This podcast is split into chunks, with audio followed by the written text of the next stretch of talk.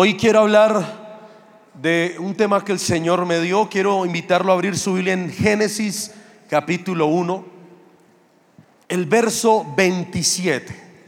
Dice, voy a leerlo en la traducción del lenguaje actual rápidamente. Fue así como Dios creó al ser humano tal y como es Dios. Lo creó a su semejanza. Creó al hombre y a la mujer y les dio esta bendición.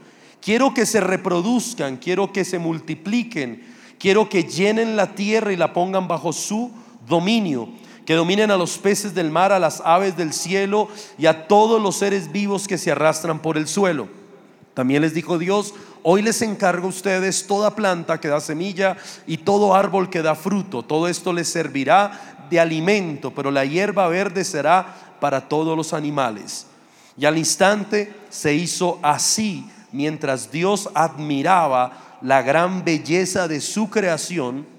Cayó la noche y llegó la mañana. Ese fue el sexto día. Amén. Ponga sus manos en el corazón y diga, Señor Jesús Hoy te pido que hables a mi corazón. Ayúdame, Señor, a entender tu propósito y tu voluntad para mi vida. En el nombre de Jesús. Amén. Ahora, yo busqué el significado de la palabra original. Original significa que no es copia ni imitación de otros sino fruto de la creación espontánea y se distingue por su novedad. No sé cuántos han comprado cosas que no son originales. Estamos en un país donde lo chiviado abunda, ¿sí? donde es fácil acceder a cosas que son no originales. Pero con lo no original hay una diferencia. Les vamos a ver esta imagen, a ver qué dicen ustedes. ¿Cuál es el original y cuál es el chiviado? ¿Cuántos dicen que el original es el de mi mano derecha? ¿Cuántos dicen que el original es el de mi mano izquierda? Wow, necesitamos orar por un milagro de sanidad en los ojos. Aparentemente parecen iguales, ¿verdad? Pero hay algo que diferencia lo original de lo chiviado. ¿Y qué es? ¿La qué? La marca. En mi época, uh, o sea, cuando era más joven, no digo cuando era joven, sino cuando era más joven, aclaro. Eh, una temporada donde uno como que cuando yo estaba en el colegio, eh, empezaron a salir la ropa de marca, ¿sí? los pantalones Levi's, etcétera y como que era una época de usar gorras y todo eso se distinguía por algo, por las marcas. Entonces la gente como que vivía mucho, ay, eso es original, ¿por qué? Porque tiene una cantidad de marcas por todo lado. De hecho, algunos decían que el original tenía más de siete marcas. Las gorras que se usaban en aquella época tenían unas líneas y tenían siete líneas para que fueran originales y bueno, eran como las, la forma que en ese momento las marcas como que establecía la originalidad de su producto. Aún en día, eh, lo original se distingue porque tiene una serie de marcas. Eh, si usted ve pues, las, bueno, las, los tenis que vimos ahí, aunque aparentemente puedan verse igual por fuera, realmente no lo son. Por eso se puede encontrar unos tenis en el mercado que son marca Puma, y en otro lado marca fuma. ¿Sí? Ahora, la pregunta es, lo original versus lo chiviado, la copia. ¿Las copias son buenas? ¿En calidad? Yo compré una vez unos tenis no originales, pero aparentemente uno, uy, no, vea los severos, de marca. La marca se le borraba con el dedo fácil. Sí, no tenía sino una sola marca en todos los tenis. A los dos meses se rompieron, se dañaron. Y ahí es donde viene la frase célebre de papá y mamá. Lo barato sale, sale caro. Ahora, lo original siempre va a ser de mejor calidad. Lo original siempre va a ser excelente. Lo original es único. La copia es de baja calidad. el diseño de Dios con el hombre originalmente fue que el hombre fuera un ser único, un ser especial. Dios no creó al hombre como una copia de otros. Dios creó al hombre como un ser especial, con un sello único. Ahora, cuando Adán y Eva pecaron, perdimos la originalidad. Y es así como el Señor tiene que enviar un postrer Adán, que es Cristo, para recuperar nuestra esencia como creación de Dios. Lo original se distingue por las marcas. Y cada uno de nosotros debemos evaluar qué tan originales somos. Estamos en un mundo donde queremos ser copia de otros, donde hemos perdido la originalidad. Yo quiero ser la copia barata de otro. Quiero ser la copia de un cantante, quiero ser la copia de un reggaetonero, quiero ser la copia de como que estamos buscando imitar a muchos modelos en el mundo, pero ahí donde perdemos nuestra esencia, dejamos de ser originales. Tú eres único. Tú eres una persona que no eres repetido. Aún los, los que son gemelos. Yo tengo amigos y tengo discípulos que tienen hijos gemelos. Y aunque uno aparentemente los ve iguales, hay marcas que los distinguen. De pronto un pequeño lunar, eh, la estatura, el comportamiento, el carácter. Y de hecho que aún los gemelos, sus huellas dactilares son completamente diferentes. ¿Cuántos tienen huella dactilar? ¿Es igual al de otro? Es impactante que Dios nos hizo tan originales que nuestras huellas digitales no son repetidas. No fueron la copia de algo que uno que ya se murió y le pusieron la, la huella a usted. Somos seres únicos. Pero a veces en el trasegar de la vida perdemos nuestro propósito y dejamos de ser originales. Perdemos nuestra identidad, perdemos nuestro sentido y entonces empezamos a imitar. Por eso la Biblia dice, no imiten al mundo, no imiten lo malo, sino seamos imitadores de Dios. Cuando Dios nos creó, nos creó inocentes. Originalmente todos nacimos limpios, puros e inocentes. Por eso dice la Biblia que Adán y Eva estaban desnudos y no se sentían vergüenza, porque estaban eran libres eran inocentes, eran puros. Esa fue la idea original de Dios con el hombre. Pero el hombre se desvió del propósito y perdió su marca. Ahora, somos originales ¿por qué? ¿Qué nos hace ser original? ¿O cómo yo recupero el hecho de ser original? Posiblemente tú has querido ser una copia de otros. Hay una etapa dentro de nuestra vida, sobre todo en la etapa de la juventud, donde queremos imitar el peinado, la forma de vestir, eh, la forma de hablar y como que ponemos un punto de referencia. Entonces, hoy en día todo es por medio de las redes sociales, de Instagram, de cuántos seguidores tiene, de youtubers que se convierten en influenciadores de esta generación, pero estamos imitando todo lo que ellos hacen y perdemos quienes somos originalmente. Dejamos de ser nosotros para ser la copia barata de otros. Y Dios no quiere que seamos copias baratas. Dios quiere que seamos originales. Somos originales ¿por qué? Porque hay unas marcas. ¿Usted ya se buscó sus marcas? Para saber que es original, dice, no, yo fui como adoptado, no tengo marcas. ¿Qué nos hace originales? Las marcas. ¿Qué marcas deben haber en nosotros? Las mismas marcas que tuvo Jesús. Jesús fue la idea original quien recuperó la esencia del ser humano. Tuvo que dejar su gloria siendo Dios para ser igual a nosotros los seres humanos. Y Jesús tuvo siete marcas en su cuerpo para llevarnos a nosotros a volver a ser originales. Usted ya la sabe. La marca que tuvo cuando derramó sangre en, en el Getsemaní, cuando sudó gotas de sangre. La marca que tuvo en su cuerpo cuando le flagelaron con ese látigo 39 veces, la marca que dejaron las espinas en su cabeza, la marca cuando su rostro fue desfigurado, la marca en sus manos y en sus pies y la marca en su costado.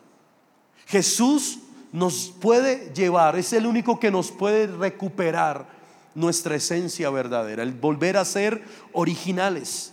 porque Jesús fue el diseño original que Adán no logró ser, e imitar a Jesús como es Él, es lo que nos va a volver a llevar a ser originales. En Filipenses 2, verso 5, en la nueva versión internacional dice, la actitud de ustedes debe ser como la de Cristo, quien siendo por naturaleza Dios, no consideró el ser igual a Dios como algo a qué aferrarse.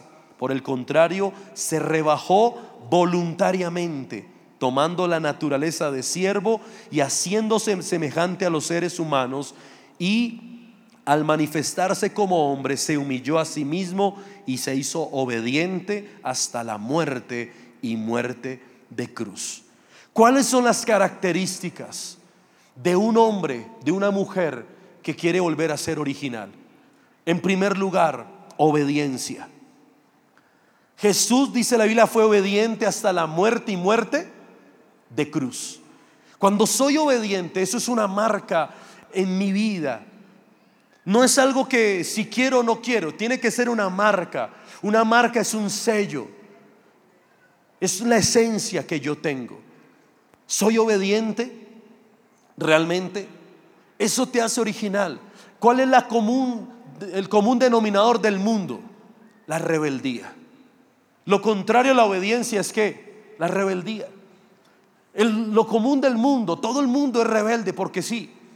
Establecen normas donde no se vayan a colar en el transmilenio y es lo que la gente más hace. Y la mayoría de los que los hacen son jóvenes y le pregunten por qué los, lo haces, porque todo el mundo lo hace. Me gusta ir en contra de las leyes, me gusta ir en contra de las normas. Y entonces nos volvimos copias baratas de otros. Estamos imitando lo malo que otros hacen, pero dejamos de ser originales. Ser original es ser obediente. Es un sello. El mundo te enseña a ser rebelde, a ir en contra de las autoridades, en contra de tus padres, no te sometan, no haga lo que ellos te dicen, en contra de tus líderes, en contra de tus pastores. Pero Jesús dice, siendo Dios, no estimó ser igual a Dios, no se aferró a ser igual a Dios, sino que tomó la forma de hombre. que estaba haciendo Jesús? Volviéndonos a la esencia, a ser originales. Habíamos perdido la originalidad.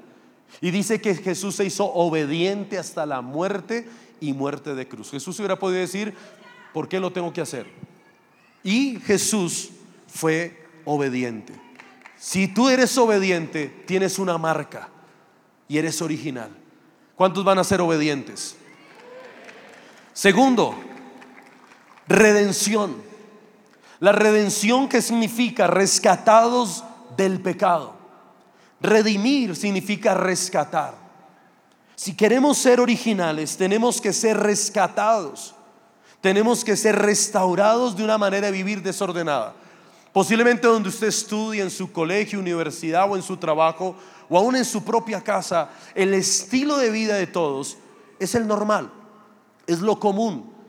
El vicio, el pecado, la inmoralidad, las malas palabras, eso es lo habitual, eso es la copia. ¿Cómo se saludan los amigos en el mundo? Con una grosería. ¿Cuántos han escuchado amigos que se saludan de grosería? Y dice, si es el mejor amigo, ¿para qué lo trata mal? Pero dice, Jesús dijo, aunque estamos en el mundo, no somos del mundo, porque fuimos rescatados de este mundo, fuimos redimidos por la sangre de Jesús de una forma de vida incorrecta. Y eso es lo que nos hace diferentes. Es la segunda marca que debemos tener en nuestra vida, el haber sido redimidos, el tener una redención. La tercera marca es la identidad. Lo que el diablo más ha buscado dañar, ¿qué es? La identidad. ¿Dónde el diablo más busca afectar la identidad de las personas? Cuando la identidad se está definiendo, cuando la identidad eh, empieza como a, crecer. Cuando uno está en esta etapa, la identidad se afecta mucho. Uno vive mucho en la etapa de la juventud, uno vive mucho del qué dirán. Porque la identidad está siendo más vulnerable. ¿Sí? Si a usted le sale un pequeño barrito por ahí, ay no, qué, no, qué pena, mire, ay, Usted tiene 15 años, le sale un barrito, usted se esconde, usted hace lo que sea. Usted tiene 30 años y lo luce con orgullo. Porque usted ya no le importa, usted ya va madurando. Pero hay una etapa donde todo es, ay no, ¿qué van a decir? Donde usted cuida muchos aspectos de su apariencia por guardar su imagen. Y está bien, es parte de la, de la formación, de nuestro desarrollo como personas. Pero el problema es cuando el enemigo empieza a dañar tu identidad, a desdibujar la imagen de Dios en tu vida, como Dios nos creó originalmente, a su imagen y a su semejanza. Somos la imagen de Dios, somos la semejanza de Dios, esa es nuestra identidad. Dice la Biblia que Dios creó varón y hembra, los creó Dios. Es impresionante que hoy en día, hace unas par de semanas me escribía una persona, me decía, pastor, es que tengo un problema con una familiar, una joven adolescente, 14 años, que se volvió lesbiana. Y yo le dije, ¿fue abusada qué pasó? Me dijo, no, se puso a ver unas youtubers lesbianas. Y empezó a coger las ideas de ellas. Empezaron a decir, es que ellas son lo máximo, son lo mejor. Y cómo la influencia del mundo, del medio, le afectó la identidad. Y todo porque ella tenía un vacío de familia, un vacío de papá, una mala relación con sus padres. Y el ponerse a ver un canal de YouTube que le dijeron las amigas del colegio, mire, mire y siga a estas youtubers. Una de las youtubers más eh, fuertes en Latinoamérica, pero son lesbianas. Y ella entonces, de tanto escuchar todo lo que estas mujeres decían, terminó desviando su identidad. Y decía, estoy confundida, yo creo que me van a gustar las mujeres porque estas jóvenes yo las veo felices. Yo las veo alegres. Yo creo que lo que ellas hacen es correcto. Entonces mire cómo la gente busca imitar. Y yo le decía a esta mujer, le decía, mire, ella está haciendo una copia barata, pero esa no es su identidad. Ella está perdiendo su identidad porque quiere ser la copia barata de unas youtubers que ni siquiera tienen idea si ella existe o no existe. Pero cómo el diablo les afecta la identidad a muchos y la daña. Jesús restauró nuestra imagen y restauró nuestra semejanza con Dios. Tú tienes que tener la identidad clara. Eres un hijo de Dios. Fuiste creado a su imagen y semejanza. Nada en ti falta y nada en ti sobra. Dios te creó perfecto como eres. Y en la medida que uno aprende a amarse a sí mismo como Dios lo creó, uno aprende a tener esa originalidad. Yo soy original porque Dios me creó así. Entonces yo no estoy buscando imitar a nadie. No voy a hacer la copia de nadie. De un youtuber, de un cantante, de X o Y persona. Yo soy yo. Yo tengo una marca. Soy idéntico a Jesús. Tengo una identidad clara. Dios me hizo como soy. Amén. Tercero, denle ese aplauso al Señor.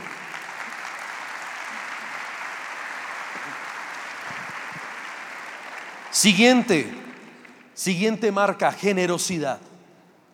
¿Qué es ser generoso?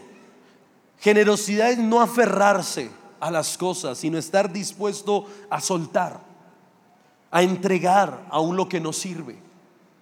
Hay una etapa donde uno se aferra a tantas cosas, como que nos cuesta soltar. Estamos amarrados a ciertos comportamientos, actitudes, vicios, personas que se convierten muchas veces en ídolos en nuestro corazón. Pero generoso es una marca, porque el mundo está acostumbrado a ser egoísta, a no soltar, una relación sentimental que se vuelve enfermiza y no son capaces de soltar, amigos que no convienen, pero nos aferramos tanto, no es que es mi amigo, es mi parcero, ay, es que todo bien, pero ¿por qué? Una de mis luchas cuando llegué a la iglesia fue soltar mis amigos. Me costaba mucho porque pues siempre he sido muy sociable y, y como que dependía mucho de mis amigos para estar bien. Pero sabía que estos amigos no eran una buena influencia para mí. Y yo sabía claramente que si yo continuaba con estos amigos, cuando llegué a la iglesia iba a volver atrás. Entonces una de mis oraciones cuando fui al encuentro fue, Señor, ayúdame a cortar con mis amigos. Pero yo se los ofrendé a Dios. Y yo fui generoso. Y yo solté, le dije, Dios, no tengo muchos amigos, pero son mis amigos. Eran los que me han enseñado a fumar, me han enseñado a tomar, me han enseñado la inmoralidad, me han enseñado todo lo incorrecto. Yo le dije, Señor, yo no tengo tanto carácter y, y me cuesta, pero yo en la iglesia llegué solo. Yo no tenía amigos en la iglesia. Y le dije, Señor, pero yo sé que si sigo con esos amigos, ellos van a influenciar sobre mí, yo voy a volver atrás y yo no quiero volver atrás, pero te los quiero entregar, te los quiero sembrar. Y te pido que por cada amigo que yo te deje incorrecto, tú me des 10 amigos correctos. Y solté. Ahora, ¿fue fácil? No fue fácil. Lloré. Cuando llegué al encuentro, yo no tuve necesidad de alejarme de ellos, ellos se alejaron de mí. Yo llegué al encuentro y todos me dieron la espalda. Y todos se cerraron. Yo quedé todo, y estos manes, que amigos, vengan. Y ah, usted se volvió evangélico, ahora se acá, ya nos cae mal. Y yo, entonces yo me empecé a sentir solo y Dios me, y llegué un día a orar y le dije, Señor, me quedé solo, mis amigos ya no me quieren. Me dijo, no me pediste eso. No entiendo. Tú oraste que, que, dijo, pero yo te voy a dar amigos correctos. Y hasta el día de hoy de verdad me, me doy cuenta cómo esa siembra produjo fruto. Cómo Dios me empezó a dar amigos correctos en la iglesia. Amigos que me edificaban, que me acercaban al propósito de Dios. Y muchos de esos amigos de antes llegaron a la iglesia años después y se convirtieron a Dios. Pero el Señor me dijo, tú sembraste tus amigos porque fuiste generoso. No te aferraste a ellos, tú soltaste. Y por haber soltado yo te regreso, pero multiplicado de forma correcta. No te aferres a algo que sabes que te está dañando, sea una relación sentimental que no es la voluntad de Dios, siémbrala en Dios. A un amigo que tú sabes que te está sacando el propósito de Dios y puede venir a la iglesia.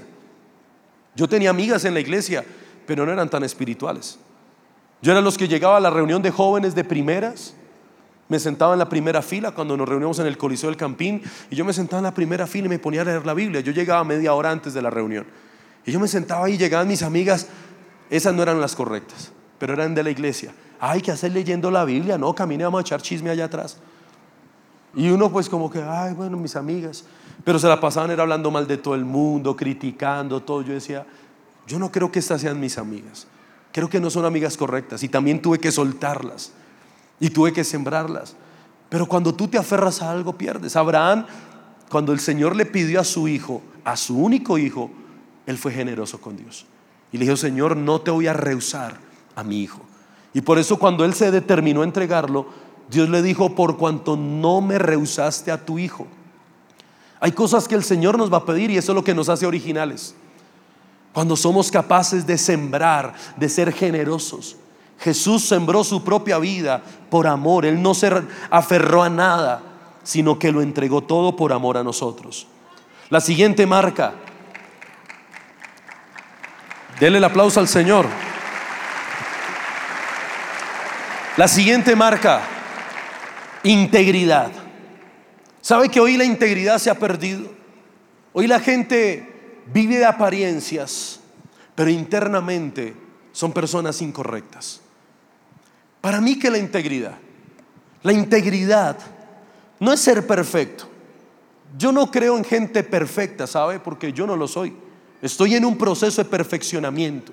Día a día me esfuerzo por parecerme más a Jesús y en la medida que nosotros nos parezcamos más a Jesús, seremos perfectos. Pero aún nos falta mucho y estamos en proceso de construcción. Cometemos errores. Pero ser íntegro no es que tú no tengas luchas, ser íntegro no es que tú seas perfecto, ser íntegro es que eres una persona transparente. Yo creo más en una persona íntegra que tiene luchas, debilidades, pero las cuenta. Eh, yo tengo discípulos que me abren su corazón y me dicen, pastor, estoy batallando con esto. Tengo una lucha en el área sexual, no sé qué hacer. Pastor, ayúdeme. Que en una persona que todo está perfecto, todo está bien, cuando oran, oh, rababashai, soy el más espiritual, pero viven atados a cosas incorrectas. Eso no es integridad.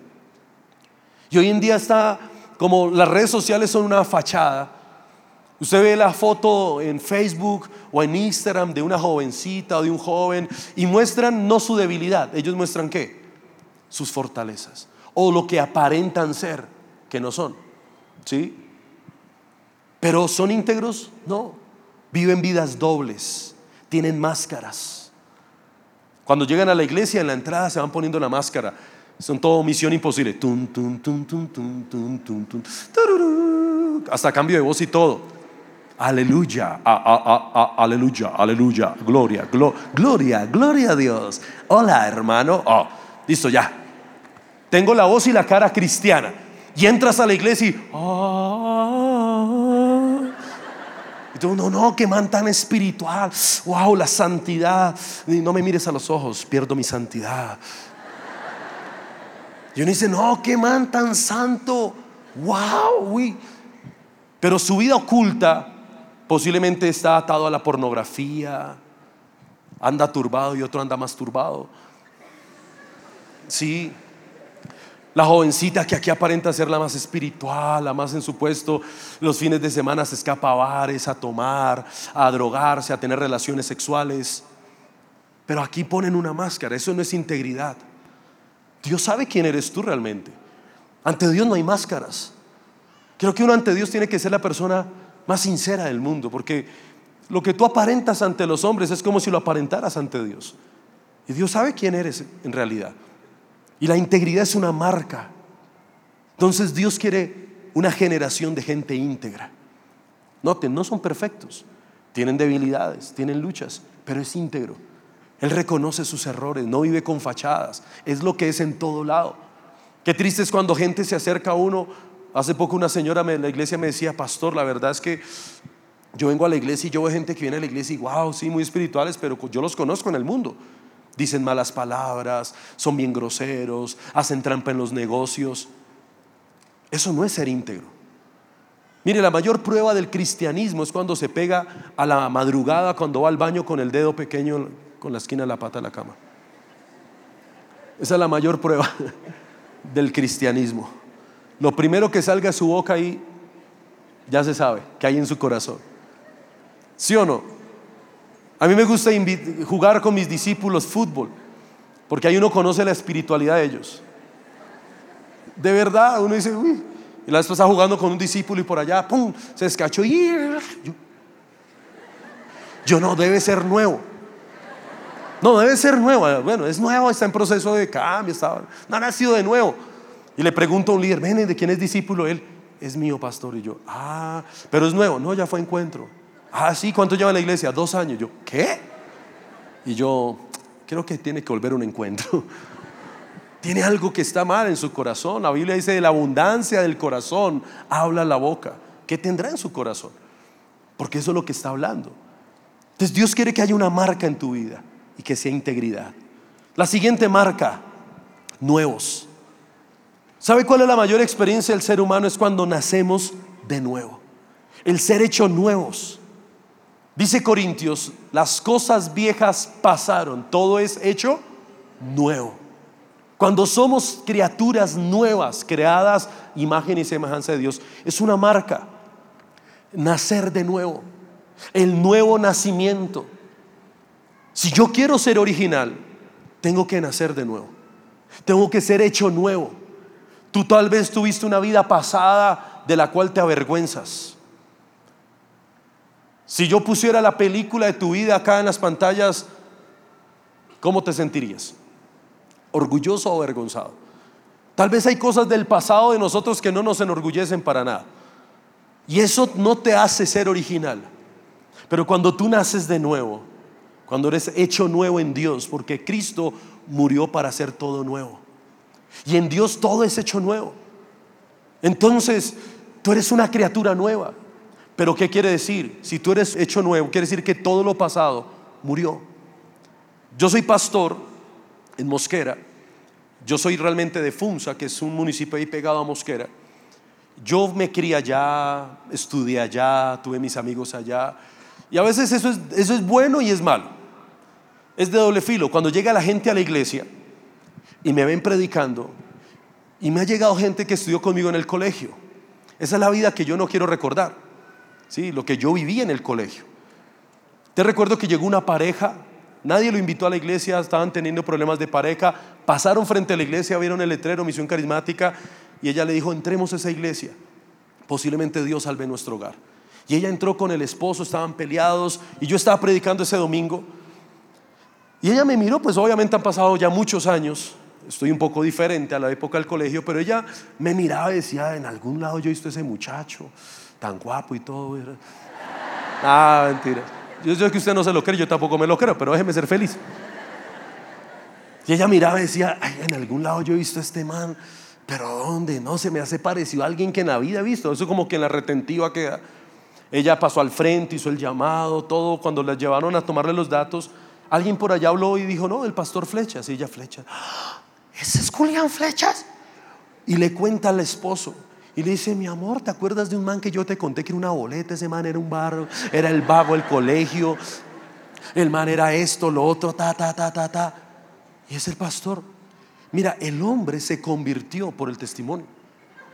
Y dijo, ¿en serio?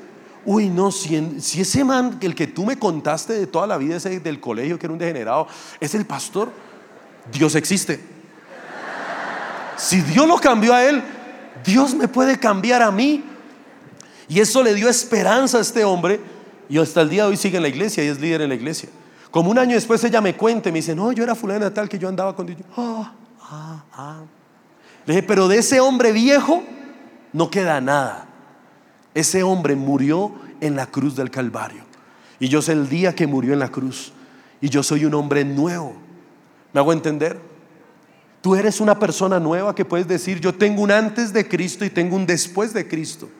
Un antes de Cristo donde vi una vida terrible de vicio, de pecado, inmoralidad, de perversión, de cosas incorrectas, pero yo nací de nuevo.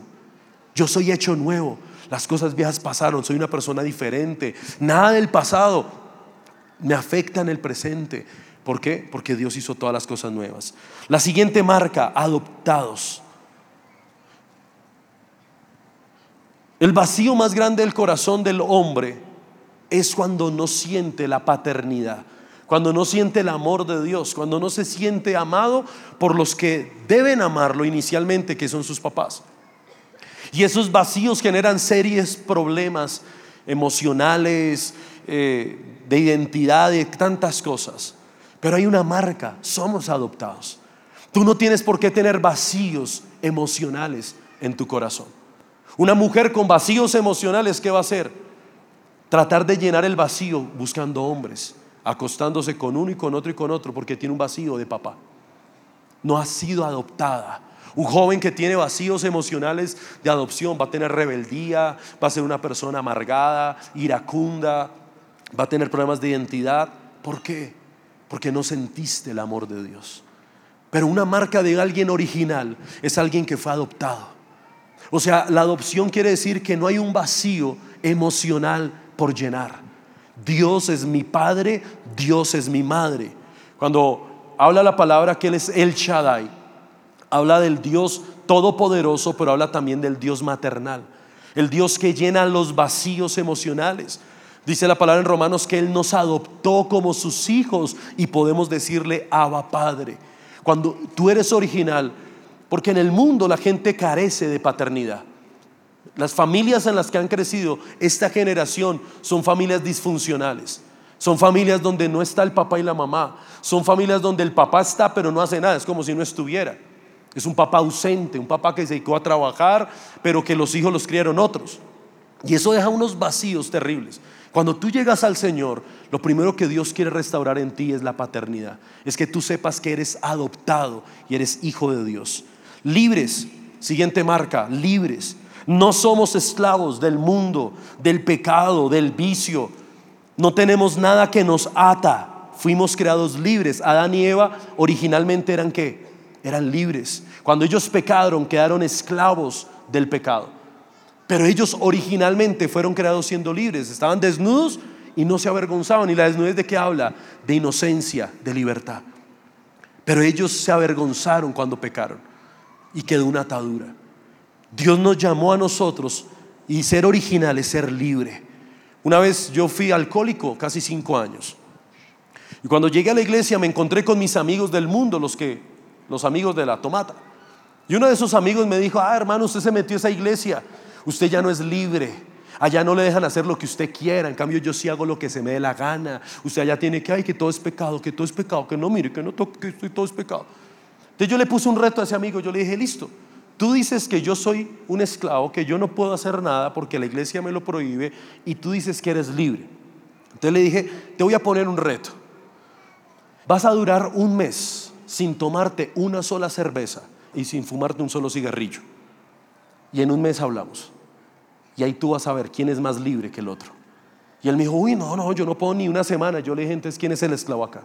Yo ya fui libre del alcohol, yo ya fui libre del cigarrillo, yo ya no necesito alcohol y cigarrillo para estar feliz. Tú eres un esclavo. Y eso te condena. Amén.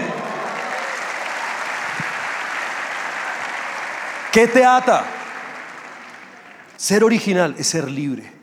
No hay ataduras. Dios rompió las ataduras en la cruz del Calvario. Su sangre me limpió y rompió todo lo que me ataba. Toda la maldición quedó en la cruz del Calvario. La, siguiente, espirituales. Ser espiritual es vivir para agradar a Dios. Es una vida de devoción, una vida de comunión con Dios.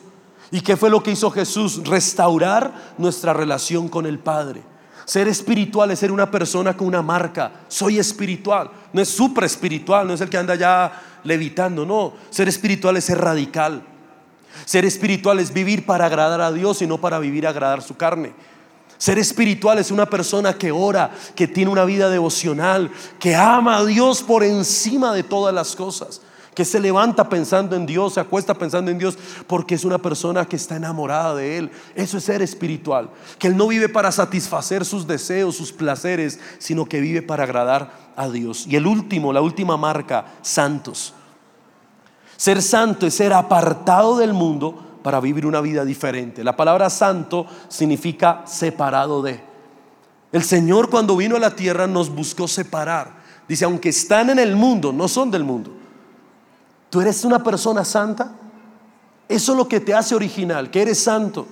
El mundo está bajo una marca de pecado, contaminados, no son originales, son copias baratas de otros. Tú debes ser original porque eres santo. Eres una persona apartada, vives diferente al mundo. No vives igual a todo, la corriente te quiere arrastrar, pero nosotros vamos contra la corriente. Amén. ¿Cuántos son santos? ¿Cuántas marcas hay? Obediencia, redención, identidad, generosidad, integridad, nuevo nacimiento, adopción, libres, espirituales y santos. ¿Qué hace esto? ¿Qué nos hace esto? Diga conmigo bien fuerte, originales. ¿Cuántos van a ser originales a partir de hoy? Le invito a que se coloque de pie los que hoy van a marcar la diferencia.